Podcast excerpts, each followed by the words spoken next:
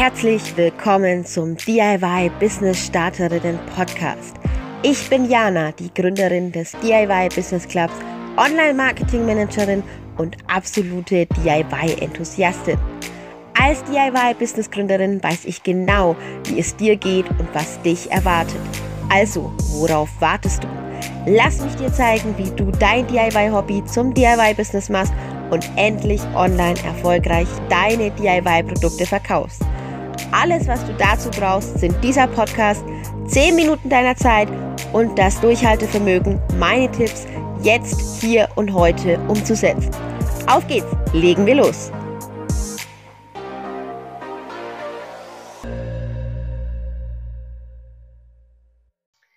Hallo und herzlich willkommen zum Podcast heute mit einem wunderbaren Gast, der lieben Dagmar von Kassenklingeln.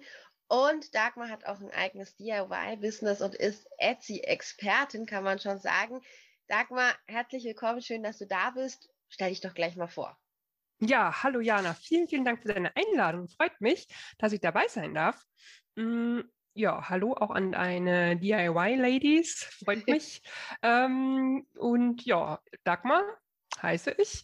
Ich äh, bin seit äh, Anfang 2020 Vollzeit selbstständig mit meinem Label Tube, das ich aber schon 2014 gegründet habe und dann sieben Jahre knapp nebenberuflich betrieben habe. Und ähm, ja, das hat sich so fein entwickelt. Mittlerweile arbeiten da vier Leute mit.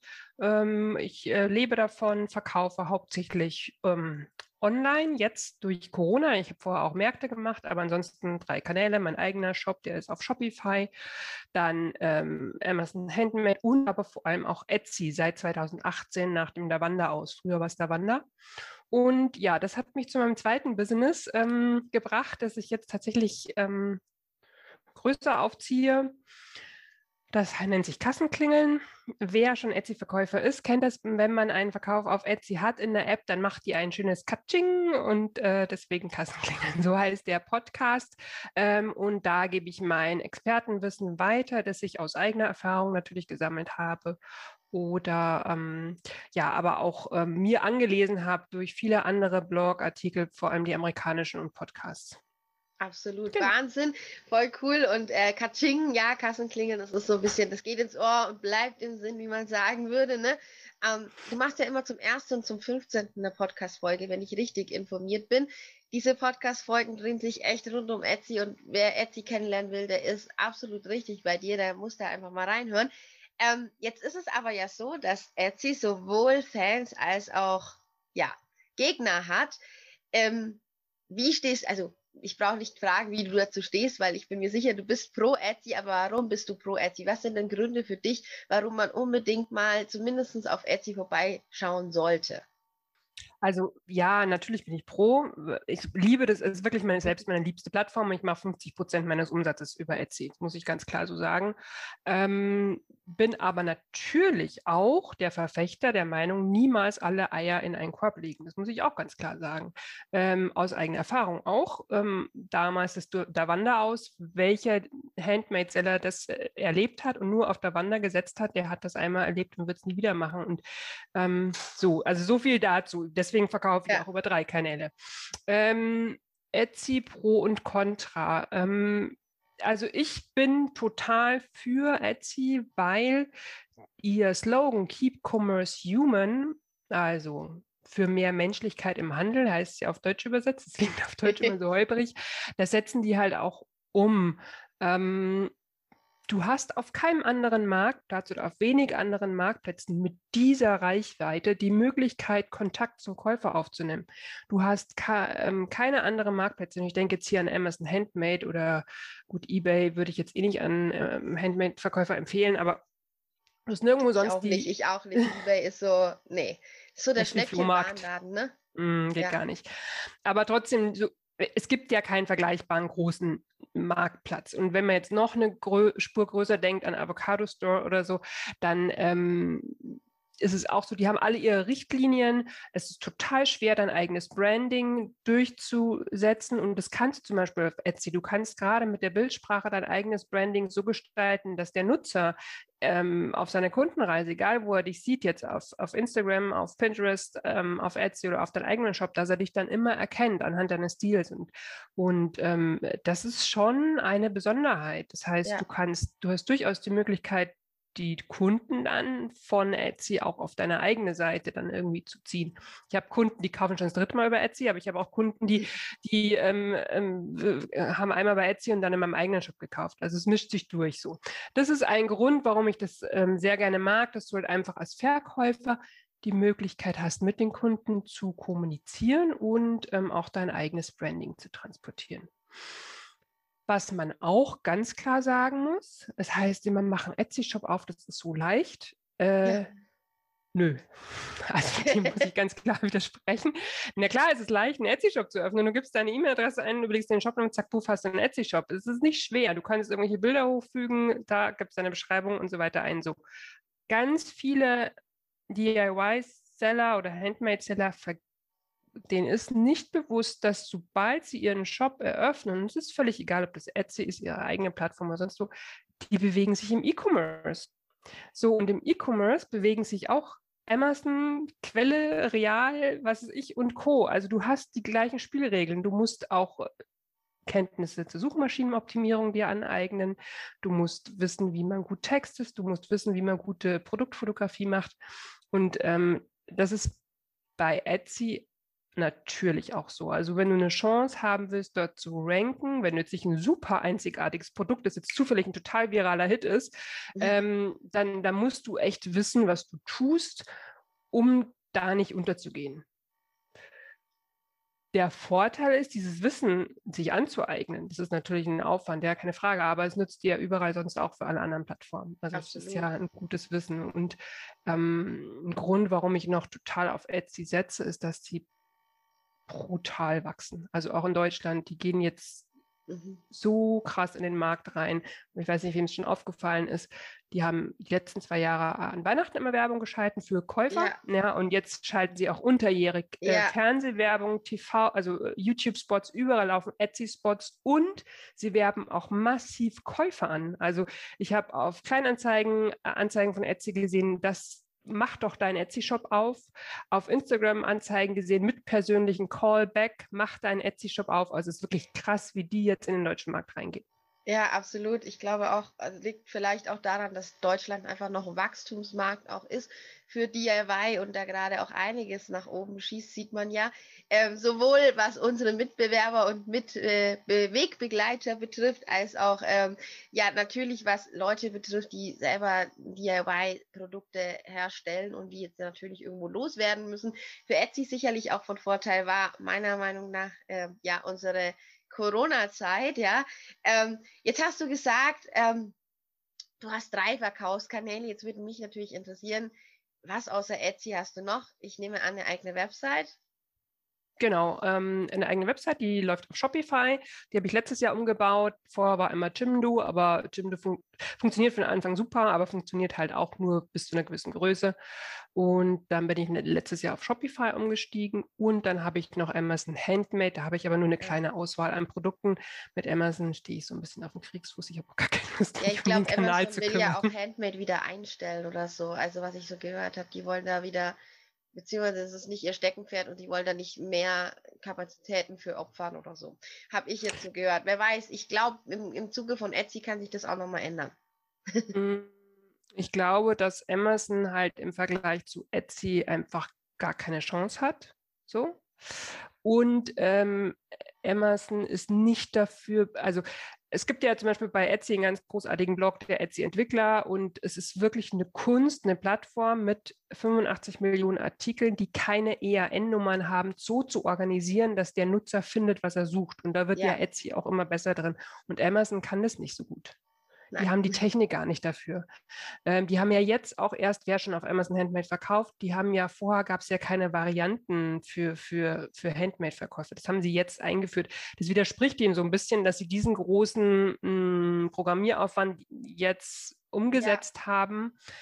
Keine Ahnung, du, aber wir werden sehen. Wir werden sehen, was ich da. Wir werden sehen. Also ich merke halt an Amazon, auch die Kunden sind ganz andere. Ich habe wirklich eine super geringe Retourenquote, aber wenn Retouren kommen, dann ist es, also von zehn Retouren sind neun bei Amazon, weil dort die Mentalität einfach eine andere ja. ist. Oh, ich kaufe mal nur zum Angucken ja. so und das mag ich halt gar nicht. Ja, du kaufst halt mal so und dann kannst du es ja theoretisch wieder zurückschicken. Das ist ja auch das, was Amazon so ein bisschen für sich, ja, ja, was es halt für sich sagt, so. Ne? Also aus. Ja. Jetzt habe ich noch zwei, zwei wichtige Punkte. Und zwar, wenn ich ähm, von Etsy spreche, dann höre ich ganz oft den Einwand, naja, bei Etsy habe ich jetzt keine Chance mehr, wenn ich neu anfange. Das haben nur die, die eh schon da drauf sind. Was sagst du denn dazu? Nee, das ist völliger Quatsch. Man muss, also das stimmt überhaupt nicht. Ähm, es gibt für jedes Produkt ähm, einen Markt und man, man, findet da auch immer seinen Platz. Natürlich ist es in einer stark umkämpften Nische schwieriger zu ranken, keine Frage. Dann muss man sich halt überlegen, und das ist ja auch immer eine Frage der Produktkalkulation, ob ich ähm, meinen Produkten einen Push gebe mit Anzeigen. Ja. Ähm, wichtig ist halt auch einfach, dass man in, also wenn man in so einen stark gesättigten Markt reingeht, dass man dann seine Hausaufgaben als Suchmaschinenoptimierung, Keyword-Recherche und so halt gut macht, gute Produktfotografie, aber auf keinen Fall ist es chancenlos. Man muss halt dann nur umso mehr wissen, was man tut. Ähm, wie überall eigentlich, wenn man Erfolg hat. Also es ist klar, ja. ist Etsy voll, keine Frage. Es gibt viel Konkurrenz, aber äh, immer wenn du im E-Commerce bist. Also so Weißt du, wie ich meine? Äh, ja. Wenn du jetzt deinen eigenen Shop hast, trittst du gegen die ganze Welt und gegen Etsy an. Und dann ist es noch viel schwieriger zu ranken. Aber auf äh, Etsy hast du halt nur diese Konkurrenten dort so.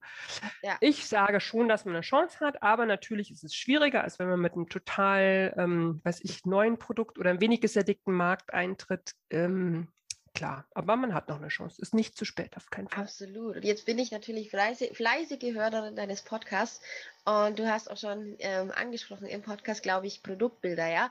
Ähm, Produktbilder, ich kenne das, ich kenne das. So oft habe ich Kunden, die sagen dann einfach so, ja, ich mache halt ein Bild auf einem weißen Untergrund, dann passt es. Ich meine, du hättest gesagt, bei Etsy kann man richtig schön individuelle Bilder machen. Ist das so? Und wenn ja, was äh, sagst du, Produktbild schlägt, ähm, ja, ich sag mal, ein schönes Bild oder schönes Bild schlägt Produktbild? Wie sieht es da so aus? Was denkst du, sagst du? Uh, ganz schwierige Frage.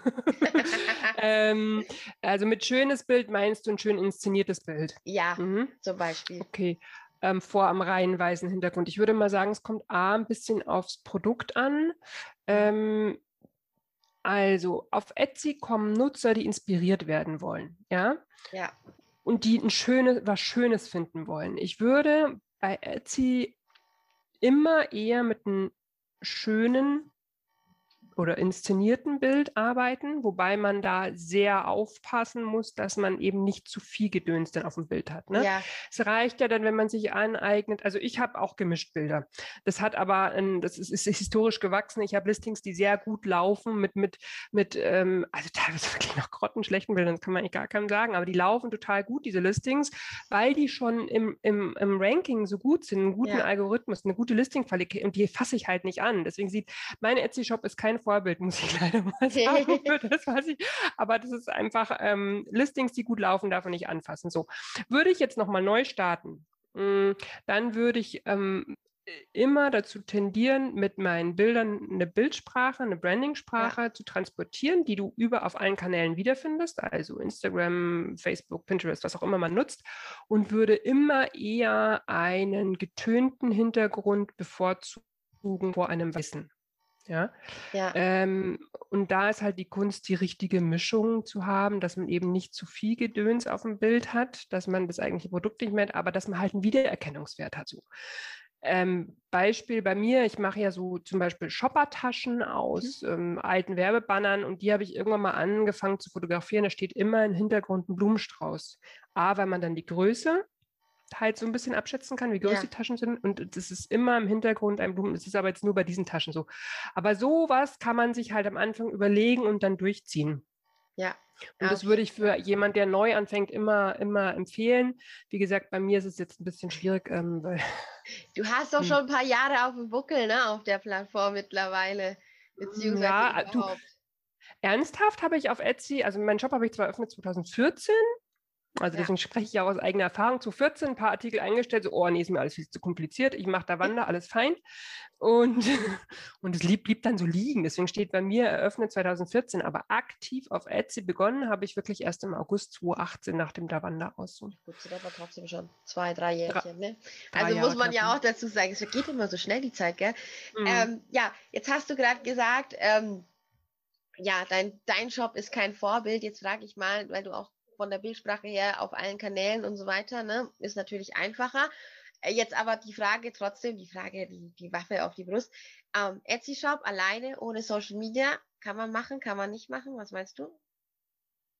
Klar kann man das machen. Auf jeden Fall. Ja, weil viele ja immer sagen, ja, wenn ich jetzt aber auf irgendeiner Verkaufsplattform bin, dann muss ich auch Werbung machen. Ich glaube, das gilt vor allem für die kleineren. Ne? Wir nennen jetzt mal keine Namen. Ähm, da habe ich oft schon auch gehört, ja, ich bin da, aber da kommt kein Verkauf zustande. Etsy funktioniert ja so ein bisschen wie, ja, ein bisschen wie Amazon, bloß besser. Mhm. Du hast eine Suche, du hast eine Produktsuche. Da ist halt dann die zweite Frage, die sich mir anschließt, die ich auch immer wieder höre, die wahrscheinlich nicht ganz berechtigt ist. Ähm, Etsy hat, hat Etsy denn nur DIY-Kunden? Weil wer kennt schon Etsy? Mhm. Also, man kann auf Etsy auf jeden Fall super starten, um zu testen, ob sein Produkt läuft. Ähm, warum? Mein Insta-Kanal läuft immer auf meinen eigenen Shop. Warum? Warum sollte ich die Leute auf Etsy führen, wo sie dann vielleicht noch ein anderes Produkt sehen und das Sag kaufen? Ich, ich gebe mir ja. die ganzen Mühe auf Instagram und dann springen die Leute doch ab und kaufen was anderes. Das ist Absolut. meiner Ansicht nach ähm, verlorene Liebesmüh. Ähm, es gibt amerikanische Käufer, äh, Verkäufer, die das so machen und sehr erfolgreich so machen. Aber das sind dann Verkäufer, die haben dann nicht 1000 Insta-Follower oder nicht 2000, ja. sondern da geht es dann mehrere 10.000 so. Ähm, ist meine persönliche Meinung. So, was kann man auf Etsy verkaufen? Oft wird Etsy der Name noch verknüpft mit dem, oh ja, das ist ja das, wo man nur Handgemachtes kaufen kann und wieso sind da so viele Chinesen? So, ne? Verkaufen ihr Zeug. Erst einmal muss man sagen, man darf auf Etsy in drei Kategorien verkaufen. Man darf Vintage verkaufen, also es muss älter als 20 Jahre sein, es muss auch belegbar sein. Ähm, man darf ähm, Kreativbedarf verkaufen, also Knöpfe, Stoffe, alles, was man braucht, um seine DIY-Produkte zu machen. Das kann natürlich auch ganz normal aus dem Großhandel sein. Ähm, und man darf selbst gemachte Produkte verkaufen. So, nun wird selbst gemacht total oft verwechselt mit ich muss das zu Hause wirklich selbst gemacht haben. Das ist aber nicht mehr so. Das war ganz am Anfang, 2005 oder so, hat Etsy das in seinen Richtlinien festgeschrieben, ist aber schon seit Jahren nicht mehr so. Ja. Ich weiß gar nicht mehr wann, aber bestimmt seit zehn Jahren steht es nicht mehr so drin. Die Richtlinie von Etsy im Punkt du selbst gemacht lautet, du musst in irgendeiner Form am Design beteiligt sein. Wenn es das Produkt ohne dich nicht gäbe, darfst du es auf Etsy verkaufen. Das bedeutet, und es gibt keine Limitierung, was die Anzahl, ja. die ich fertigen kann. Also das kann jemand sein, der fertigt nur ein Stück von irgendwas äh, am Tag und es kann aber auch jemand sein, der fertigt 10.000 Stück am Tag. Also die, die Menge, wie viel du fertigst, ist, ähm, ist irrelevant entscheidend ist immer, dass es das Design ohne dich nicht gäbe. So, das schließt die Großhandelsprodukte aus. Also ich kann jetzt nicht hergehen wie Leder Wischmöpper auf Etsy verkaufen oder sowas. oder ich gehe jetzt äh, zu Jana, kaufe ihre Sachen ein und verkaufe die dann auf Etsy. Das darf ich auch nicht machen. Aber ich könnte jetzt sagen, boah, Jana, ich habe eine mega geile Idee für eine Tasche. Ich schaffe es aber nicht. Mach mir mal die Tasche so und so und so, mach mir mein Label drauf und das darf ich dann kaufen. Das ist erlaubt. Das heißt Solange ja du die Tasche nirgendwo anders verkaufst. Also es muss mein Design sein, muss in meiner Hand ja. liegen. Ja, ich verstehe. Ähm, genau, jetzt hast du vorher gesagt, und das finde ich so super, weil ähm, ich weiß nicht, ich sehe das ganz oft auf Instagram, dass Leute einfach auch einen eigenen Online-Shop haben, aber selber auf Etsy oder auf eine andere Plattform verlinken, wo ich mir immer denke, warum machst du das? Warum machst du das? Warum holst du den Käufer nicht zu dir? Es ist hm. immer, also ich bin da voll deiner Meinung und gehe da voll mit. Ähm, jetzt haben wir geklärt, warum oder wer beziehungsweise auf Etsy verkaufen darf. Jetzt haben wir aber noch nicht geklärt, wer kauft denn auf Etsy? Ähm, auf Etsy kaufen Kunden, die das Besondere suchen. Ja. Kann man ganz allgemein sagen, bewusste Konsumenten. Und ich glaube, deswegen ist auch ein Grund, was wir vorhin angesprochen haben, dass Etsy umso stärker wächst, ist, dass es der Konsum sich auch immer mehr wandeln wird. Ja. Immer weniger Menschen wollen die Massenware, sondern wählen bewusst etwas mit etwas Besonderem, mit einer Geschichte dahinter, wo sie sagen können, hey, das habe ich von Etsy, von der und der, die so und dann kommt auch noch ein Punkt, was man unbedingt machen soll, wenn man Etsy-Shop hat, dass man seine, seine Shop-Geschichte aufschreibt, mhm. weil die. Kunden sehen das an, weil die wollen wissen, wer hat das gemacht, die wollen eine Story zu dem Produkt haben. Ja. So. Ja, das ist auch viel ähm, persönlicher, ne? Diese, diese, ja. das ist, diese Persönlichkeit, die ja allgemein wieder ein bisschen mehr wächst, diese Nahbarkeit, die du hast, das ist ja auch ein Vorteil, den du mit Etsy hast. Jetzt höre ich halt ab und zu ganz oft, nein, nicht ab und zu ganz oft, sondern ich höre sehr oft, dass eben auch gesagt wird, hey, auf Etsy, da kaufen ja dann eh nur die Leute, die eh selber DIY machen. Jetzt muss Gar man aber nicht. dazu sagen, Etsy fängt ja auch an, Werbung zu machen. Und ich meine, Werbung im Fernsehen ist nicht Werbung für ähm, für DIY-Leute, sondern halt auch Werbung für Leute, die ähm, ja einfach mal gucken, neugierig sind. Ne? Deswegen. Ja. Also äh, das ist überhaupt nicht so. Also im Gegenteil, da kaufen ganz, ganz viele Leute, die, die überhaupt nichts mit DIY zu tun haben. Und man muss auch bedacht, bedenken, dass Etsy ja immer besser auch in der Google-Suche rankt.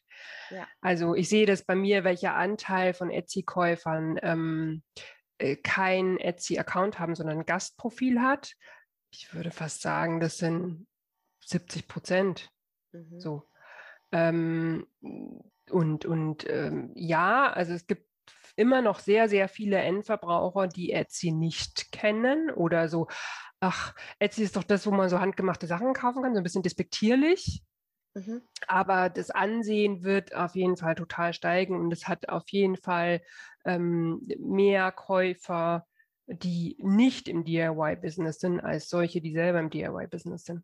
Ja, super spannende Einblicke. Ich bin ja immer so diejenige gewesen, die gesagt hat, ich verkaufe bloß nicht auf einer Verkaufsplattform.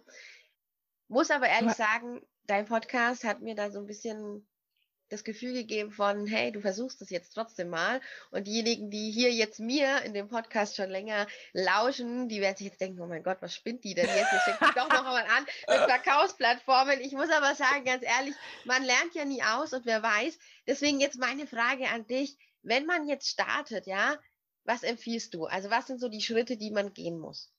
Ähm, also erstmal kannst du bei mir auf dem, Pod, äh, auf dem Blog findest du einen, einen, einen, Link, wo du dann die ersten 40 Listings kostenlos kriegst. ich, würde auf jeden, ich würde auf jeden Fall mit dem Konzept starten. Also ich würde nicht einfach blind starten. Es ist schon, es, also man muss sich darauf einstellen, es ist schon Arbeit, diesen Shop einzurichten. Ja, ja. ich würde, ich würde anfangen, mh, mir den Shop anzulegen, würde mir alles ansehen.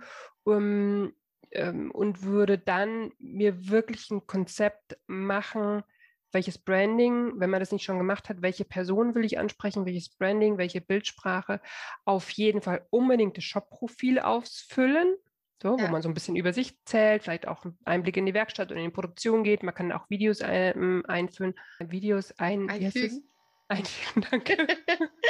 Wenn man so viel redet, gell, dann. Ja, ja.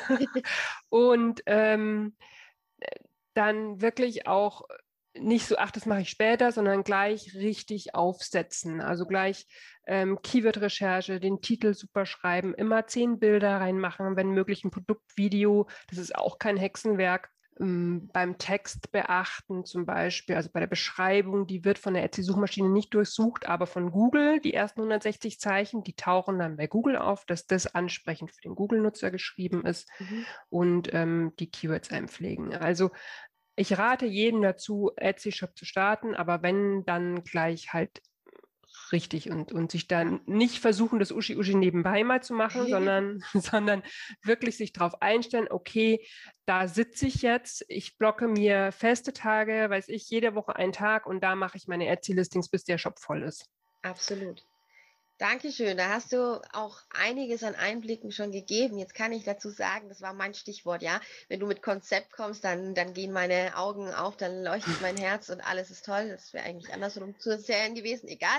Ähm, Durchstarter-Kit hier im VIP-Club, ähm, beziehungsweise auch für diejenigen, die einfach mal lernen wollen, wie man so ein Konzept eben anlegt, beziehungsweise Branding-Farbe und so weiter. Das gibt's bei mir, das kann man sich holen über den Link in der Bio. Und ich werde auf jeden Fall deinen Podcast auch nochmal unten in den Show Notes eben verlinken, weil wer dann nämlich das Durchstarter-Kit gemacht hat und bereit ist zu starten, der muss den auf jeden Fall hören und kriegt da einfach nochmal was mit zum Thema Etsy, Ads, Etsy, Ads, Ads, Etsy, nee, Etsy, mhm, Ads, Etsy Ads. und ähm, Etsy einrichten, Bildformate und so weiter. Also das ist eine Empfehlung von mir, die jetzt eben an dich rausgeht. Also alle mal Kassen klingeln, Podcast hören und vielleicht auch abonnieren.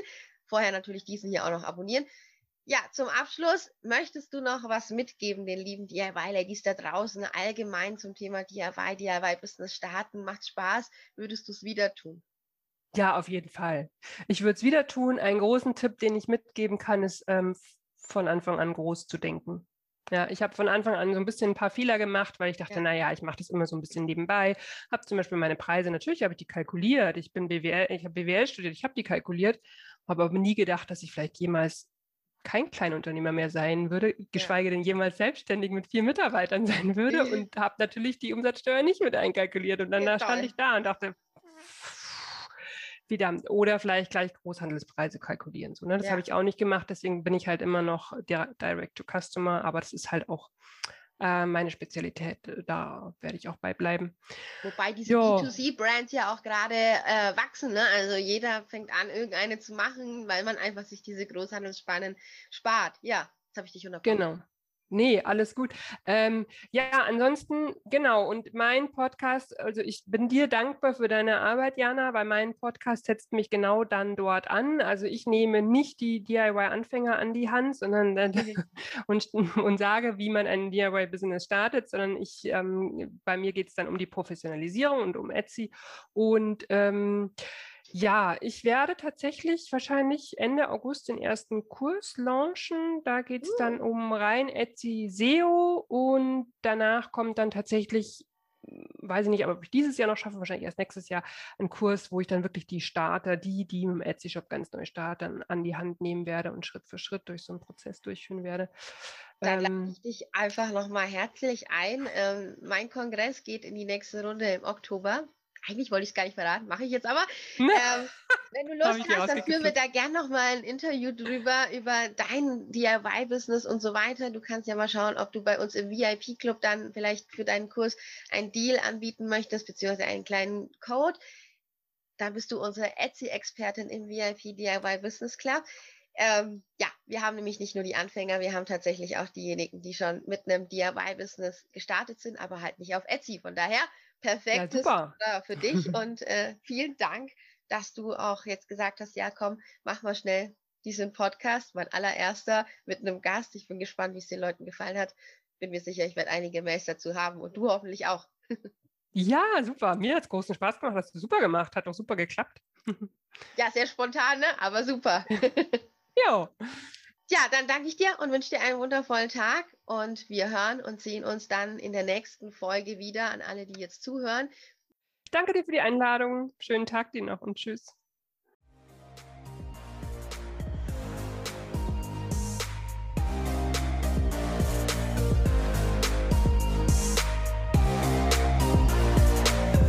Du hast den DIY Business Starterinnen Podcast gehört und eine Aufgabe an die Hand bekommen, mit der du jetzt hier und heute garantiert dein DIY Business nach vorne auf Erfolgskurs ausrichten kannst. Jetzt liegt es an dir, das Gelernte umzusetzen. Du willst noch mehr für dein DIY-Business tun? Folge mir auf Instagram unter @DIY_Business_Club oder komm in meine Facebook-Gruppe vom DIY-Hobby zum DIY-Business, der DIY-Business Club. Alles, was du dafür tun musst, ist den Link in den Shownotes zu klicken und dazu zu stoßen. Ich freue mich auf dich. Bis zur nächsten Folge.